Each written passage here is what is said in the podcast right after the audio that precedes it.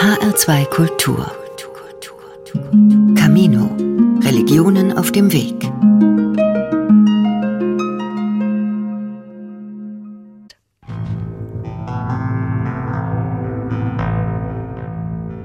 Alle Kulturen und Religionen wussten um die Macht der Rache. Auch heutzutage ist Rache ein Motiv für die brutalsten Verbrechen, bis hin zu Kriegen, die tausende Menschenleben fordern. Und in manchen Regionen Europas stürzt die Blutrache ganze Familien immer noch über Generationen ins Unglück. Dabei wird schon in der Bibel vor der unkontrollierbaren Wirkung der Rachlust gewarnt.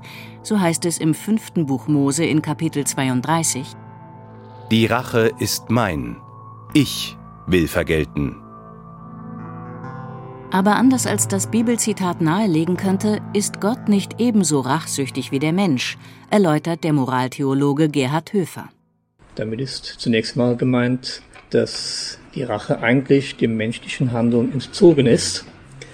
Das heißt, es ist eigentlich jetzt keine Wesensaussage, dass Gott rachsüchtig wäre, sondern dass Gott eigentlich seine Königsherrschaft ausübt und zur Ausübung dieser Königsherrschaft gehört auch die Durchsetzung von Recht und Gerechtigkeit. Das heißt, man muss wahrscheinlich darauf achten, dass man nicht unser Verständnis, unser modernes Verständnis von Rache, jetzt dem alttestamentlichen Verständnis von Rache unterschiebt. Denn unser Verständnis von Rache führt schnell zu einer Kette von Gewalt und Gegengewalt, die immer wieder neue Opfer fordert. Oft wird zur Rechtfertigung und auch zur Erklärung einer Rache- und Gewaltspirale ein Spruch des Alten Testaments bemüht, der die Karriere einer krassen Fehlinterpretation hinter sich hat. Er stammt aus dem Buch Exodus und lautet So sollst du geben Leben für Leben, Auge für Auge, Zahn für Zahn, Hand für Hand, Fuß für Fuß, Brandmal für Brandmal, Wunde für Wunde, Strieme für Strieme. Der US-amerikanische Bürgerrechtler Martin Luther King, der 1968 ermordet wurde, sagte dazu, wenn jeder diesem Grundsatz folgen würde, dem Unrecht geschehen sei, wären bald alle Menschen blind und ohne Zähne.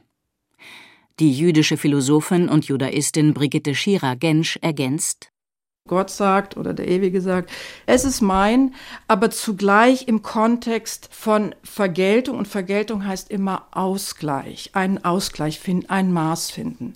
Also erstmal ganz festhalten, es ist menschlich und deswegen sagt es Diktorat und sagt, wir müssen uns darum bemühen, dass dieses Bedürfnis eine Form findet und eine Institutionalisierung findet, in der es zum Rechtsfrieden letztlich kommt, in dem neues Unrecht verhindert wird, aber in dem das Opfer vor allem auch zu seinem Recht kommt. Auge um Auge, Zahn um Zahn. Was so brutal klingt, bedeutet also nichts anderes, als dass die Vergeltung verhältnismäßig sein muss und nicht über den selbst erlittenen Schaden hinausgehen darf. Im säkularen Verständnis ist Rache eine emotionale Reaktion auf ein Unrecht, das jemand tatsächlich oder vermeintlich erlitten hat. Für erfahrene Kränkung oder Ehrverletzung will er oder sie sich wiederum schadlos halten und jemandem anderen schaden.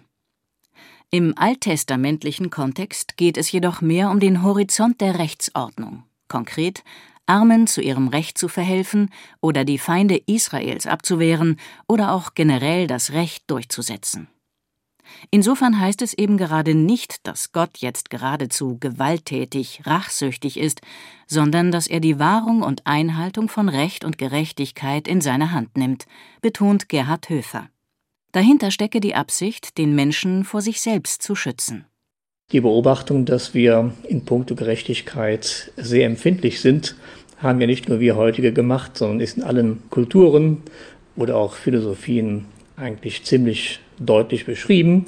Also schon bei Platon, das ist jetzt nicht im Judentum, aber auch da klar schon beschrieben, dass wir sehr wohl wahrnehmen oder vermeinen wahrzunehmen, ob jemand uns per Zufall vielleicht Schaden zugefügt hat oder ob jemand willentlich geschadet hat.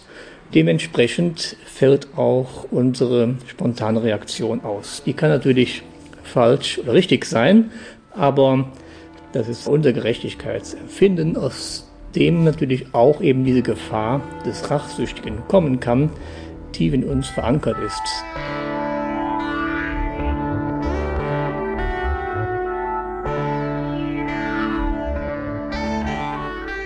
Die hebräische Bibel wie das Neue Testament erzählen an mehreren Stellen Geschichten von Rache. Weil Gott sein Opfer nicht beachtet, rächt sich der gekränkte Kain an seinem Bruder Abel und erschlägt ihn. Esau ist seinem Bruder Jakob auf den Fersen, weil der ihn um sein Erstgeburtsrecht betrogen hat. Der Prophet Elia lässt aus Rache für die falsche Religionsausübung Hunderte von Baalspriestern ermorden. Und Jesus wird aufgefordert, eine Frau aus Rache für ihren Ehebruch zu steinigen. Das zeigt im Grunde natürlich, dass es auch das Alte Testament und die Bibel nicht blind ist für die menschliche Fehlbarkeit. Das heißt, dass diese grundlegenden Sachverhalte des Menschen natürlich auch Einbruchstellen des Bösen und Ursprungsstellen dieser Gewaltspiralen sind. Und zeigt auch deutlich, dass man im Alten Testament den Blick vor dieser Realität des Bösen, das damit möglich wird, überhaupt nicht verschließt. Aber das wird eben auch als bedrohlich, als Böses eben auch beschrieben und nicht beschönigt. Die alten Texte thematisierten bereits einen Zusammenhang, der leider so charakteristisch für menschliches Verhalten ist. Der einzelne Empörte, eben noch isoliert und machtlos, fühlt sich nun in der Masse als Bestandteil eines größeren Ganzen eines sozialen Gefüges, das ein Recht auf Rache zu haben glaubt. Friedens- und Konfliktforscher warnen jedoch davor, diese Dynamik als einzige Ursache bei Konflikten am Werk zu sehen, die sich zwischen Völkern abspielen. Ein Beispiel sind hier die schrecklichen Vorgänge 1994 in Ruanda. In einem kollektiven Amoklauf töteten Angehörige der Volksgruppe der Hutu innerhalb weniger Monate, ungefähren Schätzungen zufolge, eine Million Menschen der Minderheit des Tutsi-Volkes. Obwohl es sich hier um einen Konflikt handelte, der bis in die Kolonialzeit zurückreichte und sich nun augenscheinlich entlud, war es nicht allein die Rachlust, die zu solchen Massakern führte.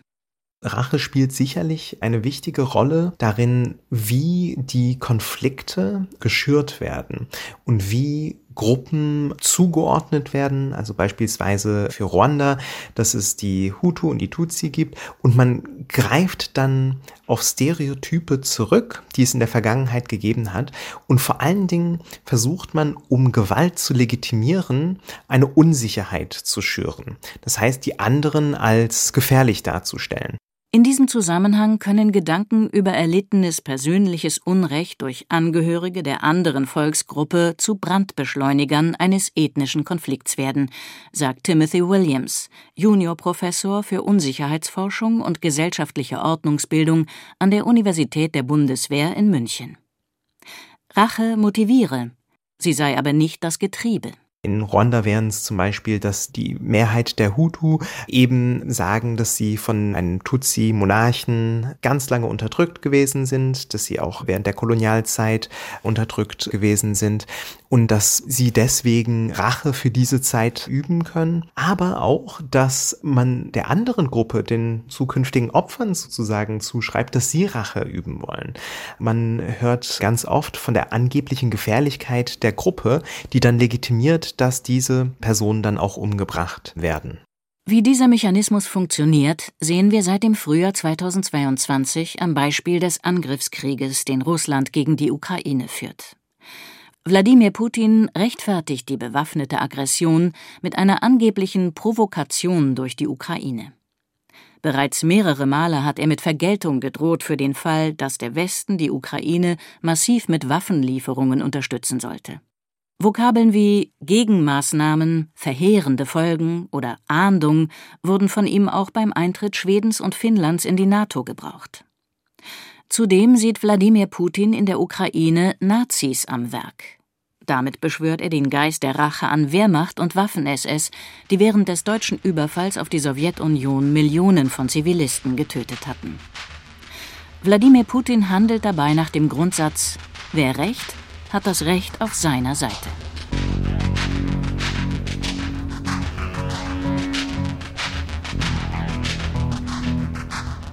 Mit einer ganz expliziten Form der Rache hat sich der Göttinger Jurist und Rechtsphilosoph Achim Dörfer beschäftigt.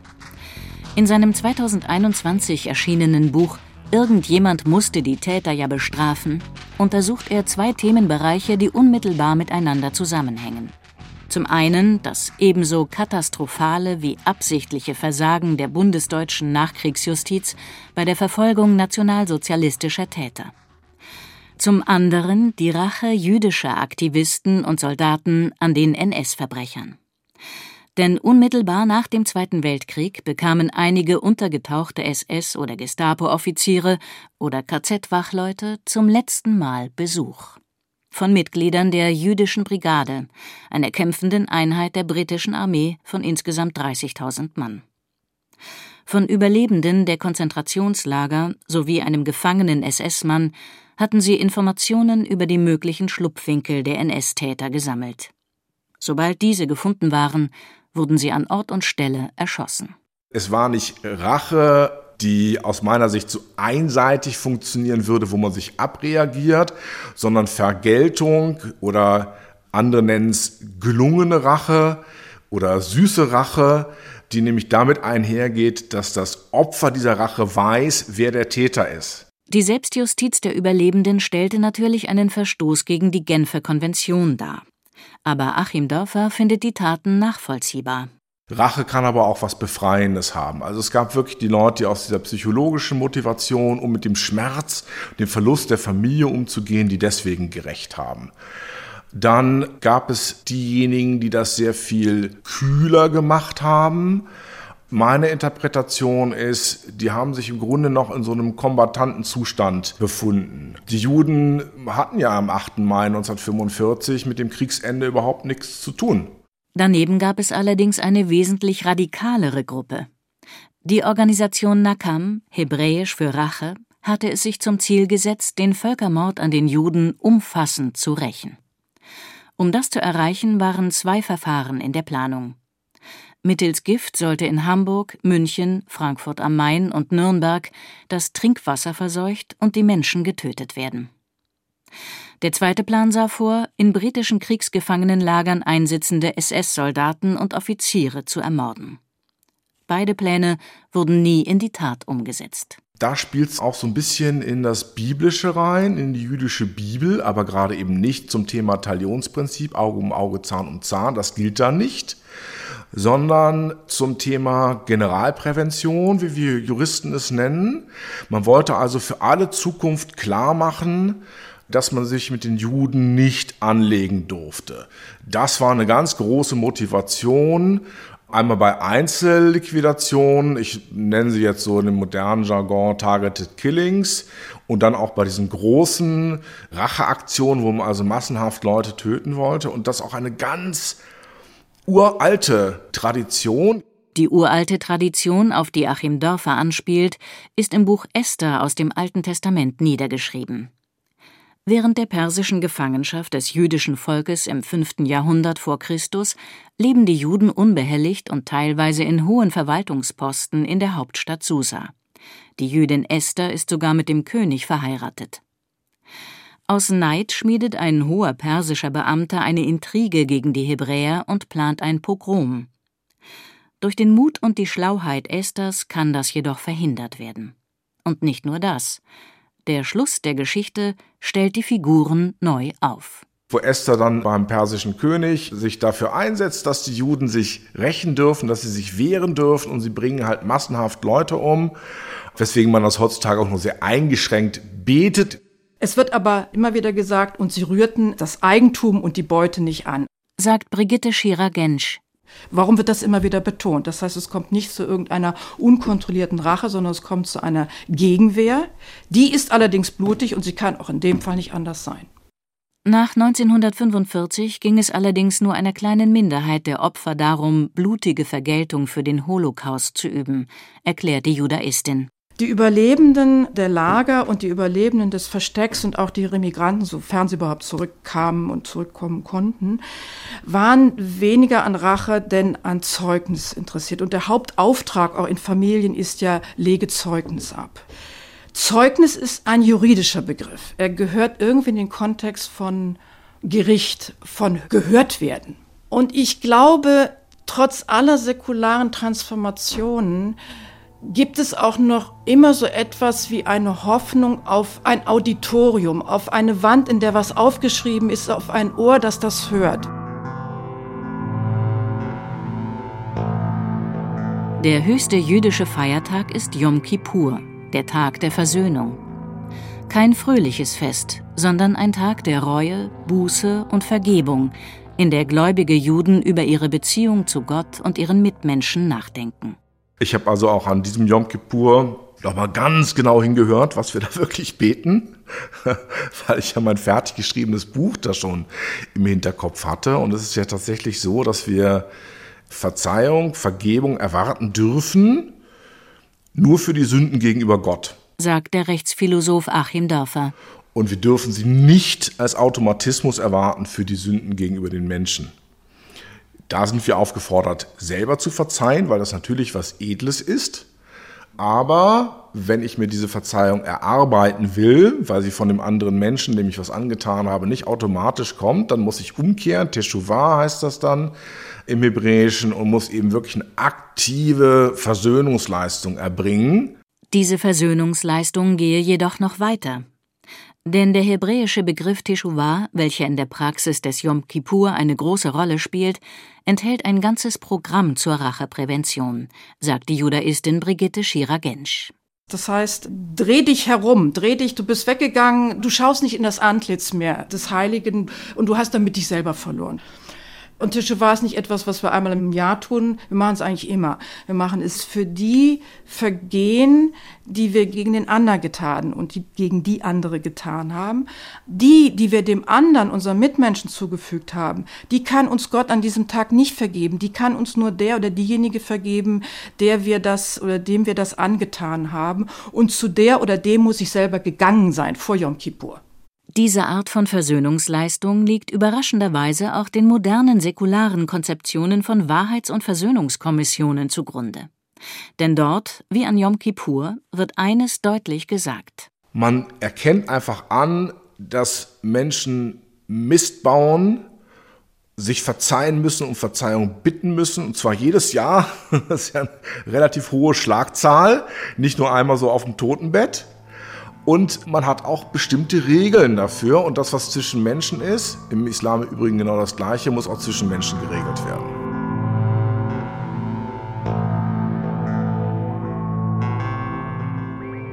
Die Rache sollte nur den Göttern gehören.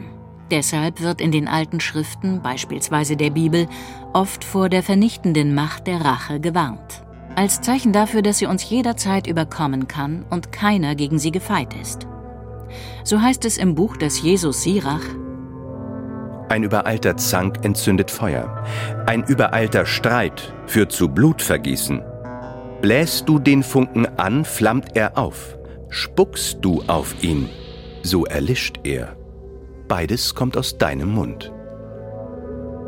Dieser alte Text weist darauf hin, dass der Mensch eben nicht nur die Fähigkeit zur Rache hat, sondern auch sie durch aktives Handeln zu vermeiden. In den Paulusbriefen an die römischen Christen wird dieser Zusammenhang noch einmal aufgegriffen. Wenn dein Feind Hunger hat, gib ihm zu essen. Wenn er Durst hat, gib ihm zu trinken. Tust du das, dann sammelst du glühende Kohlen auf sein Haupt. Lass dich nicht vom Bösen besiegen, sondern besiege das Böse durch das Gute. Doch diese Verhaltensweise der Rachevermeidung, des Friedensschlusses, ohne dass ein Krieg stattgefunden hätte, ist nicht so einfach zu haben. So sieht es jedenfalls Gerhard Höfer. Das ist, glaube ich, nicht ohne gewisses Risiko oder gewissen Selbsteinsatz möglich. Vor allen Dingen, wenn es ja nicht um individuelles Handeln geht, sondern um das Handeln von Gruppen, Gemeinschaften oder Gesellschaften. Ist das schon ein Punkt, der einen gewissen Mut, glaube ich, abverlangt. Wenn man also auch im gesellschaftlichen oder politischen Handeln eine gewisse Vorgabe machen soll, um aus dieser Gewaltspirale rauszukommen. Aber auch da würde ich sagen, im Prinzip gibt es gar keinen anderen Weg. Denn, so der Moraltheologe, wir sind gar nicht so sehr Herr oder Herrin in unserem eigenen moralischen Haushalt. Gewalt und Gegengewalt gehören unappetitlicherweise zu unserem Gefühlsarsenal. Ein beleidigtes Ego fackelt nicht lange. Es sei denn, es wurde aus Versehen verletzt. Wenn ich aber merke, der Betreffende hätte das mit Absicht gemacht, wird es also schwer, nicht sauer dabei zu werden. Und die Reaktion fällt anders, glaube ich, aus, wenn ich merke, er hat mir absichtlich auf den Fuß zu treten, um mir zu schaden oder was weiß ich wofür. Das heißt, dass so gesehen eigentlich die Moral nicht etwas ist, was in unserem Kopf stattfindet, sondern das eben tief in unserer Affektivität verwurzelt ist. Genau das ist das Problem, dass eben auch an diesen Punkten die Rache halt zutage tritt.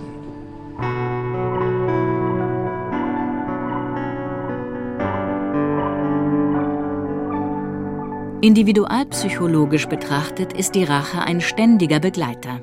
Oft reicht der geringste Anlass, um sie zu aktivieren, so der Göttinger Rechtsanwalt und Buchautor Achim Dörfer. Gucken wir uns doch einfach nur mal die Titelseiten der Boulevardpresse an. Da geht es doch fast nur um Rache. Es ist im Menschen drin, es ist ein zutiefst menschliches Gefühl. Und ich glaube, es ist auch jemand einen Schritt weiter. Es ist ein Gefühl, für das wir alle so eine Art kranker Liebe hegen weshalb auch die Weltliteratur voll sein dürfte von Geschichten über die Rache. In Homers Ilias rächt Achilles Patroklos, indem er Hektor tötet. In Kleists Michael Kohlhaas verwüstet ein Mann einen ganzen Landstrich wegen ein paar abgemagerter Pferde. Und in Dürrenmatts Besuch der alten Dame rächt sich eine Frau an allen Bewohnern eines Dorfes. Gemeinsam ist diesen Erzählungen, Sie hatten und haben einen sehr großen Leserkreis. Racheliteratur hat offenbar eine umfangreiche Fangemeinde. In jüngster Zeit ist Rache aber auch ein Thema der zeitgenössischen Philosophie. Eine der Publikationen aus dieser Disziplin zum Thema Rache hat der Berliner Philosoph Fabian Bernhard 2021 unter dem Titel Rache über einen blinden Fleck der Moderne veröffentlicht. Warum dieser Titel? Ich würde sagen, dass die Rache auf jeden Fall einen blinden Fleck markiert in der modernen Gesellschaft. Und das betrifft vor allem das wissenschaftliche Denken und das philosophische Denken, weil wir haben ja alle so eine ungefähre Idee davon, was Rache ist. Aber Rache zu bestimmen, also was Rache wirklich ist, das ist ja im Grunde so der Alltagssprache überlassen. Philosophiegeschichtlich betrachtet existiert nur ein intuitives Vorverständnis. Die Philosophie der Moderne habe sich nie mit der Frage beschäftigt, was denn Rache genau ist, obwohl es vor allem nach dem Zweiten Weltkrieg genug Gelegenheit und Anlass gegeben hätte. Wenn Philosophen oder Philosophinnen über Rache nachgedacht haben, dann eigentlich um Gründe zu finden, weshalb Rache illegitim ist. Und das ist dann vor allem in der politischen Philosophie passiert, in der Staatsphilosophie, in der Moralphilosophie. Aber kaum jemand hat sich die Frage vorgelegt, was ist denn Rache eigentlich? Und dieser blinde Fleck betrifft tatsächlich vor allem das moderne Denken, weil aus unserer Kultur, aus unseren Bilderwelten ist die Rache ja überhaupt nicht verschwunden. Also wenn Sie ins Kino gucken, wenn Sie den Tatort gucken, wenn Sie Romane lesen, Videospiele, da ist Rache ja allgegenwärtig. Eine Erklärung für die stiefmütterliche Behandlung der Rache durch die Philosophie sieht Fabian Bernhard in einer Art Selbstbetrug dieser Disziplin. Zum Eigenverständnis der Moderne gehöre ja, die Rache eigentlich überwunden zu haben. Wir würden gerne davon ausgehen und es auch glauben, dass Rache etwas ist, das vielleicht in früheren Zeiten oder in anderen Kulturen zu verorten ist, aber eben nicht in unserer Zeit oder in unserem Kulturraum. Was mir zum Beispiel aufgefallen ist und was ich interessant finde, dass wir dann überhaupt nicht zögern, im Zusammenhang mit dem Taliban von Rache zu reden, wenn Joe Biden dann aber seine Reaktion ankündigt, von Vergeltung die Rede ist und eben nicht von Rache. Also da wird so ein kleiner Unterschied schon gemacht und alle wissen, was gemeint ist und alle wissen, dass im Grunde das Gleiche gemeint ist. Aber wir nehmen dann trotzdem so eine Differenzierung vor, weil eben Rache ein Wort ist, dass wenn das auftaucht, heißt das im Grunde schon von vornherein, das ist illegitim. Also zumindest, wenn das bei uns im medialen Diskurs passiert. Über eines müssen wir uns als angeblich zivilisierte Menschen im Klaren sein. Rache ist ein Gefühl, auf das wir nicht verzichten wollen. Die Frage ist nur, wie wir damit umgehen. Oft reicht es, dass wir auf einen Sandsack eindreschen, ein paar Runden ums Karree laufen oder in die Fahrradpedale treten, statt unsere Mitmenschen anzugreifen. So sinnvoll sie für unsere Selbstachtung ist, wir müssen die Rache in Schach halten. Als der Bürgerrechtsaktivist und spätere Präsident Südafrikas Nelson Mandela nach fast 30-jähriger Willkürhaft entlassen wurde, befürchteten viele einen blutigen Bürgerkrieg zwischen Schwarz und Weiß. Dass dies nicht geschah, lag unter anderem an einer Haltung, die Mandela später so beschrieb. Als ich aus der Zelle durch die Tür in Richtung Freiheit ging, wusste ich, dass ich meine Verbitterung und meinen Hass zurücklassen musste. Oder ich würde mein Leben lang gefangen bleiben.